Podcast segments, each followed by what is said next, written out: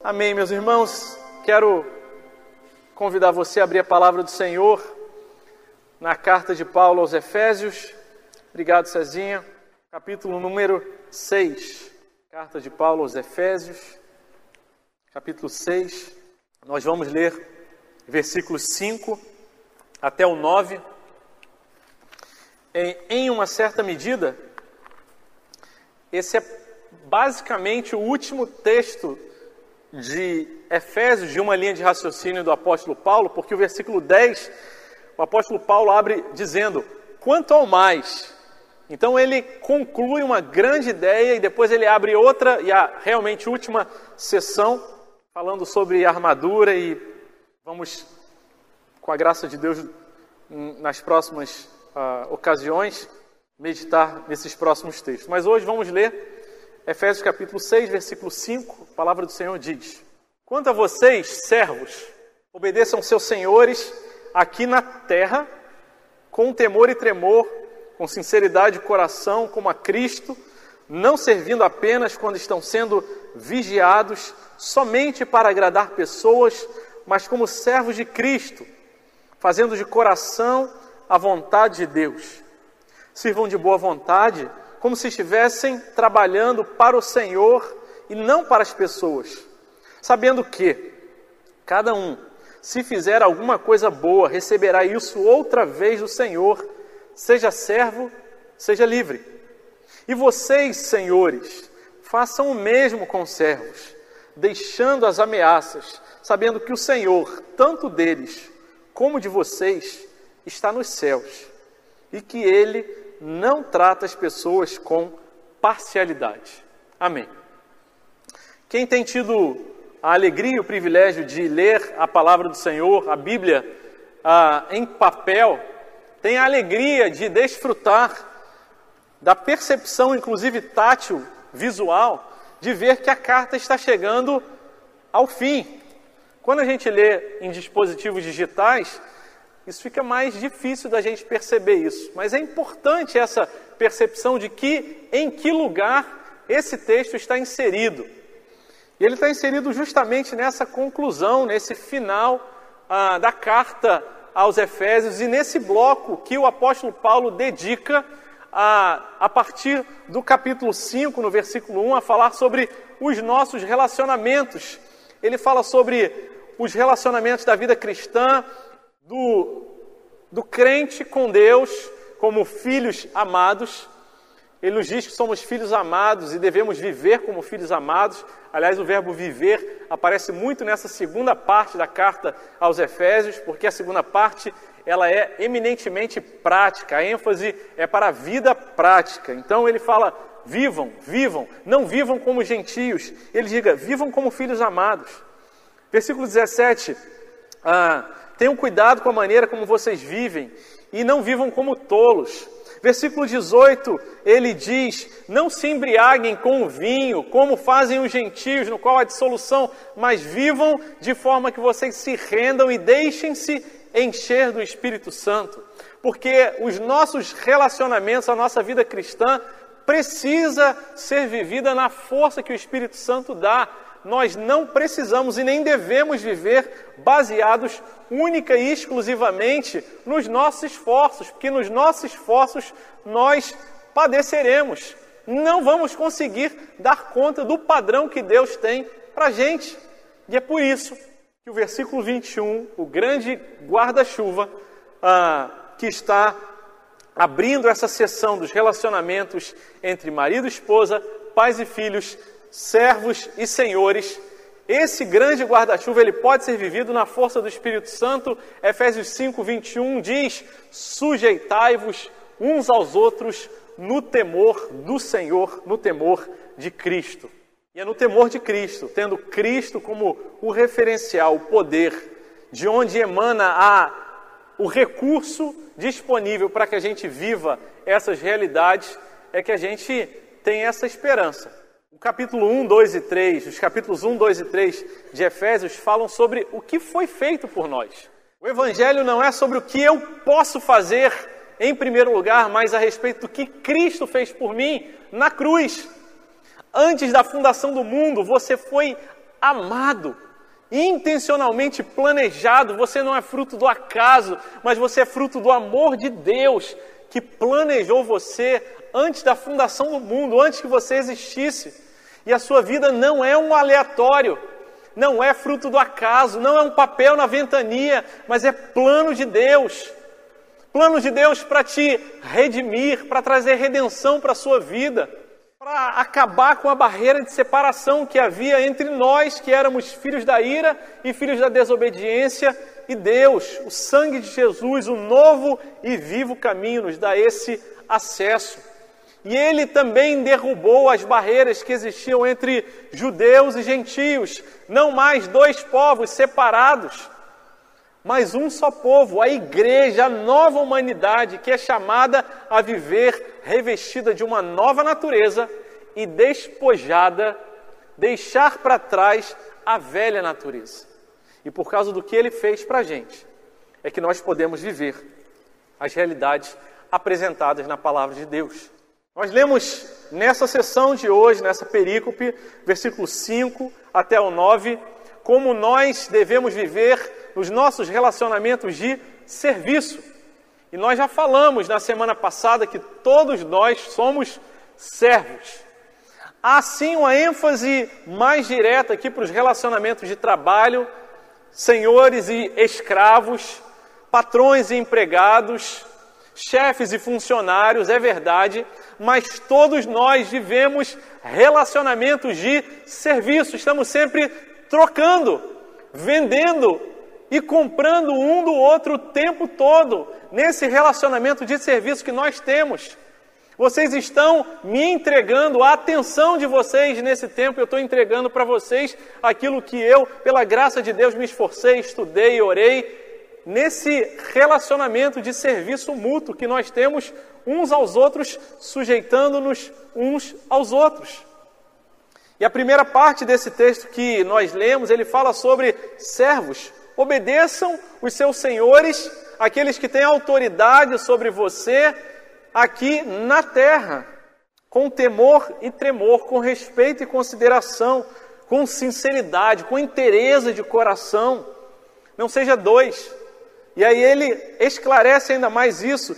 Sirva com sinceridade de coração como a Cristo. Porque não dá para a gente brincar de esconde-esconde com Deus, não dá para a gente ser um na presença de Deus e ser outro fora, como se a gente tivesse a possibilidade de em algum momento não estar na presença de Deus. Você não está só na presença de Deus quando está aqui na igreja, mas em todo momento, por isso sirva com sinceridade de coração como a Cristo. E ele detalha ainda mais, dizendo: não servindo apenas quando você está sendo vigiado para que você não seja punido e para que você receba o benefício. Não somente para agradar as pessoas, não há pecado necessário direto em agradar alguém, mas se você serve somente para agradar alguém, não é essa a orientação e o mandamento da palavra de Deus. Nós servimos para agradar a Deus como servos de Cristo, e assim seremos bons funcionários, bons servos, bons liderados gente que se submete ao outro com alegria, porque não faz isso para agradar o outro, mas sim para agradar ao Senhor, fazendo de coração a vontade de Deus. E nós refletimos no domingo passado até o versículo 6, e a última expressão foi fazendo de coração a vontade de Deus. A vontade de Deus é a melhor coisa para as nossas vidas. Se tem uma oração constante e regular que eu tenho feito em minha vida e quero encorajar você a fazer é: Deus, me ajuda a compreender e obedecer a tua vontade. Porque se você passar por aflições, dificuldades, problemas, doenças, privações, mas você tiver a convicção de que aquilo é a vontade de Deus, você avançará. Você avançará e o Senhor que sustenta com a providência dele, te dará graça para continuar caminhando debaixo da vontade dele. Nem tudo que acontece debaixo da vontade de Deus é fácil, mas a vontade de Deus é boa, perfeita e agradável, como lemos em Romanos, capítulo 12, nos versículos 1 e 2. E o texto que nós vamos refletir hoje começa no versículo 7 dizendo: Sirvam de boa vontade como se estivessem trabalhando para o Senhor e não para as pessoas. Em primeiro lugar, no dia de hoje, na segunda parte dessa mensagem, a vida cristã no serviço, o chamado da palavra de Deus para as nossas vidas é que a gente sirva de boa vontade. Mas do que se trata servir de boa vontade? E no contexto da exposição da vida cristã, o que significa boa vontade? Precisamos, e por isso a gente investe esse tempo no contexto, sempre que a gente começa a pregar, para que a gente não pegue uma palavra isolada do texto. Ele acabou de falar sobre conhecer e servir de coração a vontade, fazer de coração a vontade de Deus. Portanto, quando aparece, sirvam de boa vontade, as duas coisas estão conectadas. E a gente serve de boa vontade quando a gente conhece a vontade de Deus como crente. Porque se não for debaixo da vontade de Deus, a gente vai servir de má vontade, ou a gente vai começar servindo até inicialmente de boa vontade, porque você está empolgado com a novidade porque você está animado, porque tem uma estratégia nova, um líder novo, um jeito novo de fazer, e você começa servindo de boa vontade, mas vê as dificuldades no meio do caminho, e porque a vontade de Deus não é firme no seu coração, porque a vontade de Deus às vezes não está tão clara, a gente vai desanimando pelo meio do caminho, mas quando a gente tem convicção da vontade de Deus, aí sim, nós servimos de boa vontade entusiasmados, cheios da presença de Deus na nossa vida.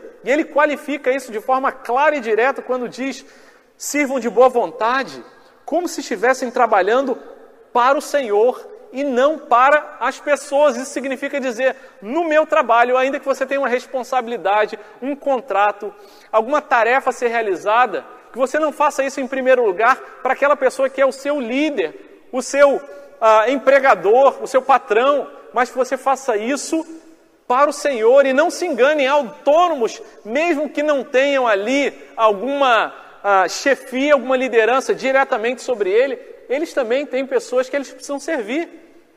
Quem tem um negócio que vende ali diretamente para o público, ele pode servir temendo as pessoas, querendo só agradar as pessoas, mas tem dia que as pessoas vão ser gratas vão estar animadas pelo seu esforço, pelo seu zelo, pela sua excelência.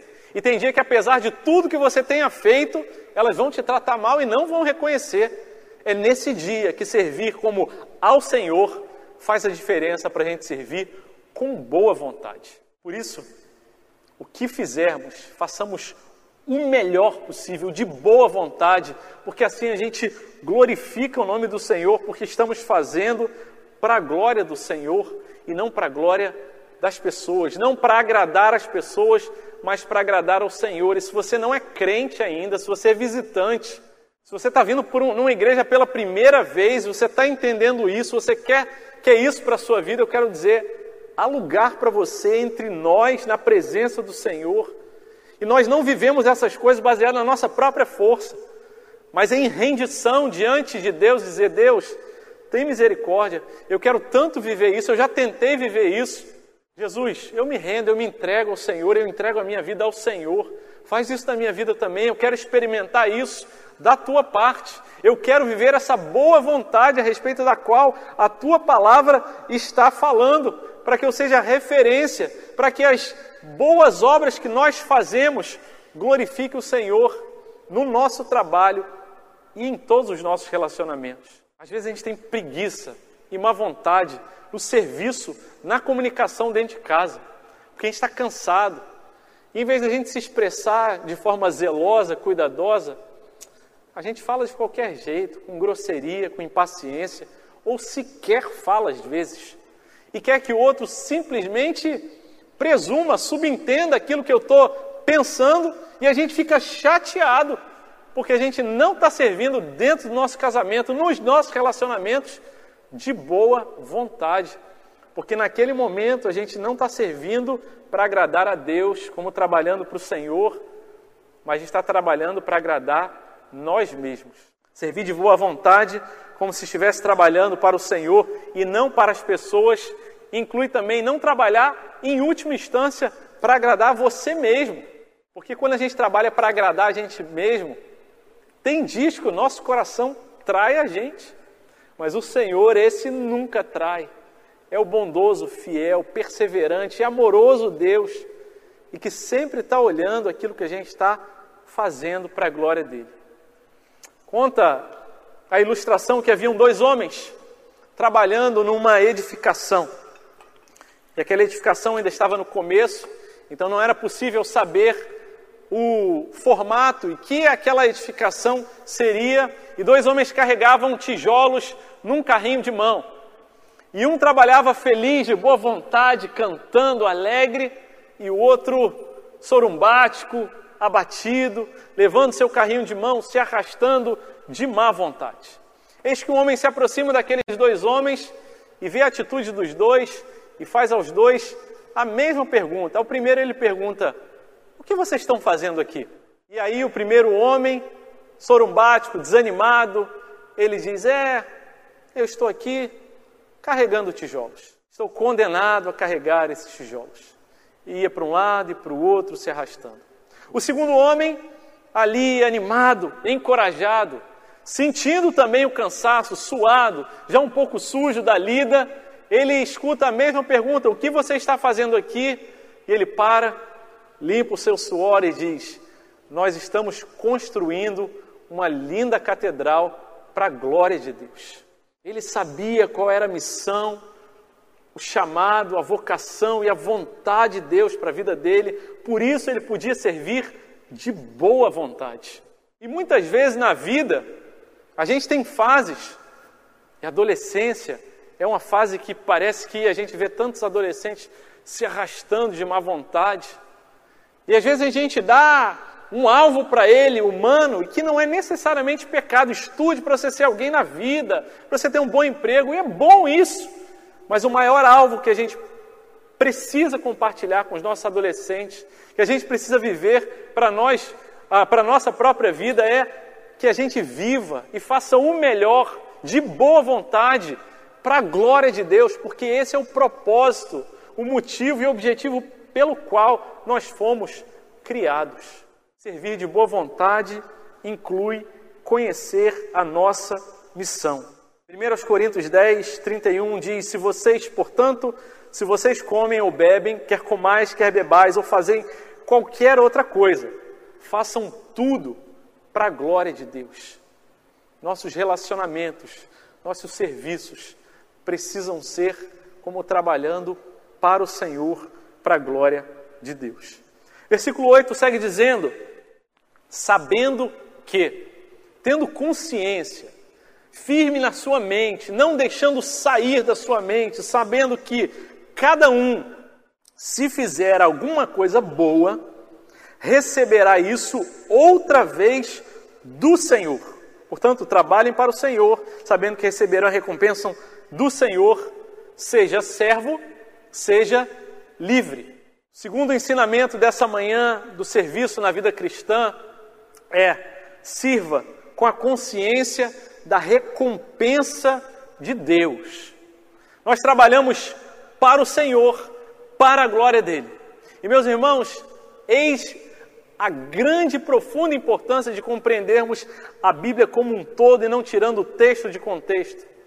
Esse texto não está dizendo, olha, trabalhe porque Deus vai te abençoar, porque você vai receber coisas boas de Deus apenas. Não é somente isso, porque quando nós fazemos um bom trabalho, nós somos recompensados pela melhor coisa que Deus pode nos dar. E tenha certeza, não se trata de bênçãos materiais, não se trata de benefícios humanos, físicos, mas a coisa mais sensacional, importante e valiosa que a gente pode receber do Senhor é a própria presença dEle. Aliás, quem serve trabalhando para o Senhor, ao mesmo tempo que serve, é também recompensado, porque está gastando, investindo a sua vida naquilo que vale a pena. Essa pessoa vive com um profundo senso de propósito e de missão.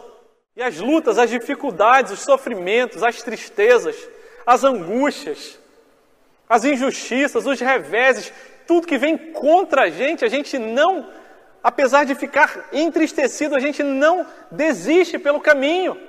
porque a gente tem certeza de que a providência de Deus tem cuidado de nós e tem usado todas essas dificuldades para nos lapidar, fortalecer, nos amadurecer, nos levar nesse caminho da maturidade cristã, em que, diante das muitas injustiças que nós sofremos, sofrimentos que passamos, o Senhor, com a sua amorosa mão, tem cuidado de cada um de nós. Essa é a maravilhosa recompensa que nós já recebemos. Além das coisas boas que a gente recebe, fruto das boas decisões que a gente toma na nossa vida. Se servimos de boa vontade, somos voluntariosos, somos aqueles que se apresentam para o trabalho, que não se esgueiram, que não dão desculpas, que estão prontos para servir. Saiba que aquele que lidera você, que tem autoridade sobre você, o seu patrão, o seu chefe, ele vai contar sempre com você e tenha certeza da grande recompensa que você tem de ser ali testemunha. Porque ele vai perguntar: por que, você serve assim? Porque você tem alegria? Porque você continua firme? Porque você não é amargurado e descontente, apesar de uma vida tão difícil? Pela graça de Deus, poderemos dizer: porque eu sirvo ao meu Senhor, porque eu já recebi a maior recompensa que eu poderia receber. E não o melhor de Deus não está por vir, o melhor de Deus já veio e é o Senhor Jesus para as nossas vidas. E enquanto a gente não entender isso, nós vamos viver abaixo daquilo que Deus tem para as nossas vidas. Tudo que nós precisamos, nós já recebemos, já foi conquistado e entregue para nós na cruz do Calvário. Isso não quer dizer que você não possa, não, não deva lutar para ter coisas melhores, condição melhor, para ajudar outras pessoas, para ter uma vida mais confortável. Mas significa dizer que se o teu coração estiver nessas bênçãos materiais, ele estará fatalmente, terrivelmente no lugar errado e trará consequências tristes para a nossa vida.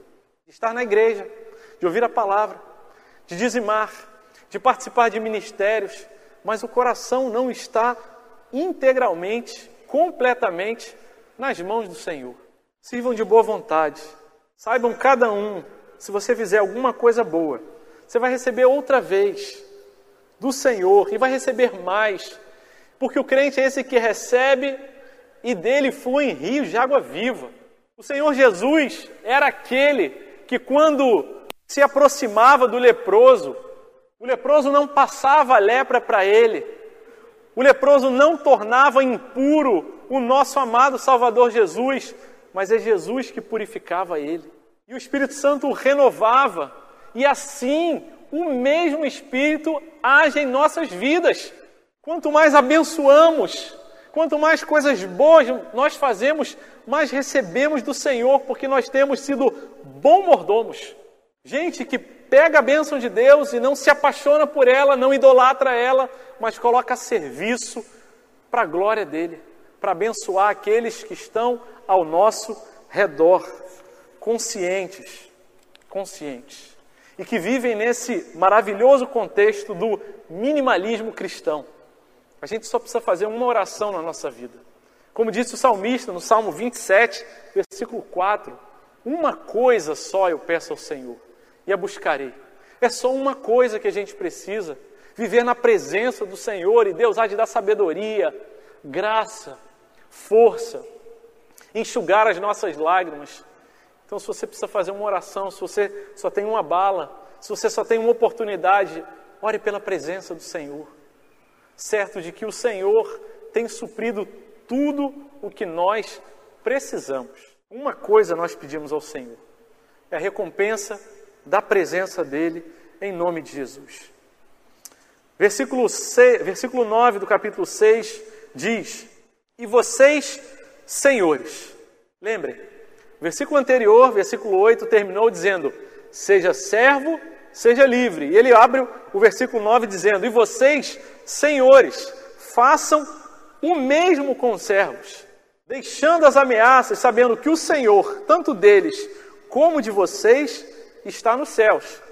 E que ele não trata as pessoas com parcialidade, não faz acepção de pessoas em outras versões. O versículo 8 termina dizendo: Seja servo, seja livre, viva dessa forma, sujeitando-vos uns aos outros no temor de Cristo, servindo ao Senhor e agora a palavra é dirigida aos senhores, sim, de forma mais direta e objetiva, aqueles que têm autoridade e responsabilidade sobre outros, mas também para todos nós que, em alguma medida, temos autoridade sobre alguma pessoa. Talvez seja um empregado, um funcionário, um colaborador, alguém que trabalha na sua equipe, que você é líder. Talvez seja alguém da sua casa. Talvez seja apenas algum momento em que você vive, em que Deus te colocou naquela situação em que você exerce autoridade sobre outra pessoa. Talvez você seja membro de uma igreja, mas que em algumas situações Deus te dá a autoridade e a responsabilidade de procurar o pastor e com a autoridade de Deus falar: Pastor, preciso dizer uma coisa para o senhor, o senhor está errado nisso, o senhor precisa melhorar. Essa é a responsabilidade de todos nós, porque o pastor da igreja, ele é apenas o líder da igreja, mas ele é ovelha igual a todas as outras. E o supremo pastor, esse sim é o nosso Senhor, o Senhor do céu, ele está sobre nós. E a palavra diz: Senhores, façam o mesmo com servos. Ele está dizendo: se você exerce autoridade, volta lá para cima e lê tudo de novo e aplica para você. Sirvam com temor e tremor. A sua liderança seja uma liderança de serviço, amorosa, sacrificial, com consideração. Não seja oprimindo. Sirva com sinceridade de coração na liderança, como Senhor, como a Cristo. Lidere e tenha autoridade sobre aqueles que estão debaixo de você, numa hierarquia ali de trabalho, considerando que você deve fazer isso não apenas quando a pessoa está diante de você, não para agradar as pessoas, mas para agradar a Deus. Sirva de todo o seu coração, faça o mesmo com os servos. E ele diz: deixando as ameaças. Meus irmãos, toda vez que a palavra de Deus traz uma ordem direta para a gente, a gente precisa ficar tão atento. Façam o mesmo e deixem as ameaças. Porque todos nós, assim como temos a tendência natural de servir para agradar as pessoas, temos a tendência natural de viver ameaçando os outros. Não, pastor, sou uma pessoa mansa. Eu não faço isso. Mas já parou para pensar que a gente tem muitas e variadas formas de ameaçar um ao outro, às vezes até numa chantagem, num relacionamento, que se você não fizer isso, você vai ter consequências. Ou você nem fala. Se você não fizer isso, e as ameaças vão naturalmente, por causa da nossa natureza pecaminosa, crescendo. E ele sim dirige para líderes, aqueles que têm autoridade, para senhores, deixem as ameaças, que a sua liderança seja amorosa, mas todos nós temos esse risco de, nos nossos relacionamentos, na configuração de uma autoridade sobre outra pessoa, ameaçar usar o expediente do medo, essa terrível e maldita herança que entrou na humanidade depois da queda. Quando Adão e Eva estavam no paraíso diante do Senhor, antes da queda no jardim do Éden, eles viviam em comunhão plena com Deus e quando desobedeceram, uma das primeiras consequências foi a entrada do medo. O medo surgiu ali, quando na viração do dia Deus vem procurar Adão e Eva, eles se escondem dele e Deus pergunta: por que vocês se esconderam? E ele respondeu: Nós ouvimos o Senhor vindo e nós tivemos medo. E o medo está aí, gente. Ou a gente sofre, ou a gente imprime o medo nos outros. Deixem as ameaças. E meus irmãos, as ameaças e os medos são terríveis. Se tem gente que já falou para você, ah, eu não gosto de falar com fulano de tal, não, porque eu tenho, eu tenho medo dessa pessoa. Talvez o nosso jeito precise ser tratado, lapidado por Deus. Talvez você não fale palavras, mas a sua atitude precisa mudar. E sabe, meus irmãos, um dos maiores desafios da liderança é tratar o jeito das pessoas, porque é subjetivo, é difícil de pegar. Quando a pessoa fala alguma coisa objetiva, a gente fala: olha, você falou isso. Como é que a gente aponta o jeito se a pessoa não estiver minimamente aberta? E, meus irmãos, o exercício que nós precisamos ter uns com os outros, sujeitando-nos uns aos outros, é aqueles que a gente tem confiança, caminha junto. Espero que você tenha essas pessoas. você possa chegar para essa pessoa e falar: Você vê alguma coisa em mim errada, algum pecado, alguma coisa no meu jeito, e tenha coragem de ouvir calado. Baixa a cabeça em humildade, escuta o que estão falando. Se é gente que te ama, vai falar para o teu bem. Meus irmãos, Deus tem curado a nossa igreja e curado também da opressão. Tem gente que passou anos da vida debaixo de opressão, de lideranças que amassaram eles e que trazem essas cicatrizes. Que nós não sejamos esses que vivem ameaçando uns aos outros. Mas deixem as ameaças. Por quê? Porque nós temos a consciência, sabendo que o Senhor, tanto deles, tanto de servos como de, dos senhores, Ele está nos céus. Portanto, Ele é Senhor sobre todos. E eu acho tão linda a forma e o estilo literário divinamente inspirado que o apóstolo Paulo usa. Lembrem, quando ele abre essa perícope, essa porção, ele diz: obedeçam seus senhores aqui na terra. E ele fecha dizendo: porque nós temos um Senhor no céu. E ele fecha essa figura de linguagem, quiasmo, esse grande sanduíche, dizendo: olha, a ideia completa está aqui. Ela começa com a realidade que nós vivemos aqui na terra, mas ela é concluída por causa do referencial que a gente tem no céu. Ele fala: está aqui o pacote.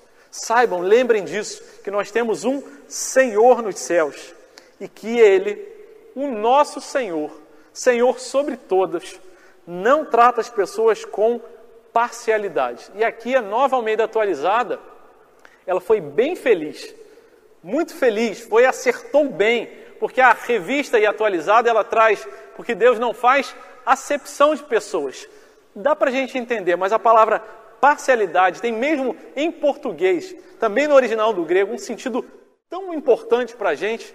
Falar que Deus não trata as pessoas com parcialidade significa dizer que todos nós tratamos com parcialidade. Por quê? É fácil entender. Nós só podemos, com dificuldade, avaliar aquilo que a pessoa falou e fez nenhum de nós tem condição de avaliar as intenções daquela pessoa. Não é verdade?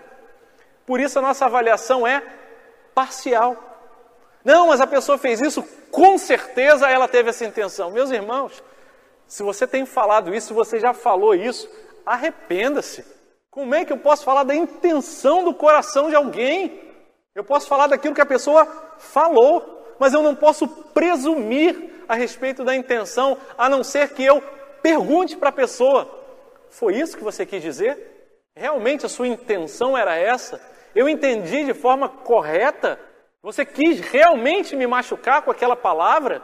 Porque nós tratamos, avaliamos e julgamos com parcialidade. Mas Deus, Ele não trata com parcialidade, Ele trata de forma completa, com essas palavras, as ações e a intenção do coração. E é por isso que lá em cima ele fala: sirvam com sinceridade de coração, façam de coração a vontade de Deus, porque Deus está vendo aquilo que você dá conta de fazer, aquilo que você não dá conta de fazer, mas Deus conhece o seu coração. Por isso, deixem as ameaças, deixem de viver nesse lugar do medo, deixem de viver nesse lugar em que os relacionamentos não avançam, porque eu tenho reservas com o outro porque eu não abro o coração. E eu já falei isso, Deus tem falado muito ao nosso coração. Muitas vezes as nossas reações são por causa de feridas do passado. Porque gente injustiçou, amassou você, e aí o coração fica ressabiado, escaldado, e você não quer abrir mais. Eu quero dizer para você que o nosso Deus estava no dia que você foi injustiçado. Ele não estava dormindo naquele dia. E na providência dele, ele sabe o que aconteceu com você. E Ele quer usar essas situações para te aperfeiçoar, para te restaurar, para trazer redenção para você, para que você não ameace mais os outros com o seu jeito, para que você viva com um coração sincero, leve, com a alma descansada no Senhor, sabendo que Ele não trata com parcialidade. Aqueles que precisam tratar com Deus porque fizeram alguma coisa errada, não se preocupa. Deus vai cuidar. Deus está olhando, Deus está vendo. Descansa o teu coração em Deus, que conhece a tua sinceridade. E ainda que a tua intenção lá atrás tenha sido ruim, e o Espírito Santo mostrou isso para você e trouxe quebrantamento para você, nosso Deus de novos começos, de graça e de misericórdia, está dizendo: há um tempo novo para a sua vida. A minha graça te visita, a minha misericórdia está sobre a sua vida. E a gente vai fazer uma nova história daqui para frente, nesses relacionamentos, o serviço que a gente tem um ao outro, fazendo como o nosso amado Jesus fez. Reuniu os discípulos, colocou a toalha amarrada na cintura, sujeitou-se a eles e, como escravo, lavou seus pés. Esse é o chamado de Deus para as nossas vidas e para a nossa igreja. Eu creio que Deus já está fazendo isso e vai continuar fazendo. Há de sarar os nossos corações, há de fazer de nós, de fato e de verdade, um povo e uma família que é imperfeita, que erra, mas tem coragem de pedir perdão, de se arrepender, de não mais ameaçar o outro, de chegar com confiança para o outro e perguntar: Você vê alguma coisa errada na minha vida? Me ajuda a melhorar. Que assim, tudo isso façamos para a glória do nosso Deus, de boa vontade, sabendo que o Senhor tem cuidado de nós. Vamos orar mais uma vez?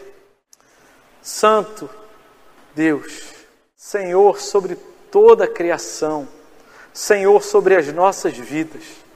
Nós te louvamos pela tua preciosíssima palavra, Deus.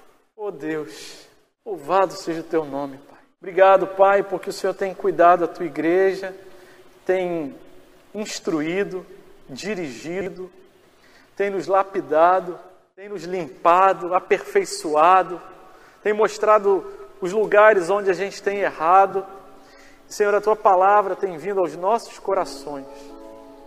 Senhor, se temos ameaçado os nossos irmãos, às vezes não com um jeito duro, forte, alto, ah, com uma voz possante, mas com chantagens emocionais, com situações na vida mais tênues, mas que o Senhor sabe da intenção do nosso coração, nós queremos nos arrepender, em nome de Jesus. Senhor, se temos vivido a nossa vida de má vontade, descontentes, amargurados, às vezes até com raiva do Senhor, não descansando e confiando no teu amor e na tua soberania, Deus, tem misericórdia de nós. Alcança-nos, Espírito Santo de Deus. Deus, se há alguém entre nós ainda que não entregou a vida ao Senhor, mas que nessa manhã está dizendo: Jesus, eu quero viver isso. Eu quero isso para a minha vida, vem morar na minha vida também. Eu quero entregar, eu quero que o Senhor seja o dono da minha vida, o Senhor, Deus. Escuta essa oração nessa manhã e muda as vidas. Se há áreas da nossa vida em que nós temos segurado, que o nosso coração ainda está fechado porque foi machucado no passado, traz redenção, traz leveza, renovo do alto dos céus. E ajuda no Senhor a servir com sinceridade o coração para a glória do Senhor. Em nome de Jesus. Amém. Amém.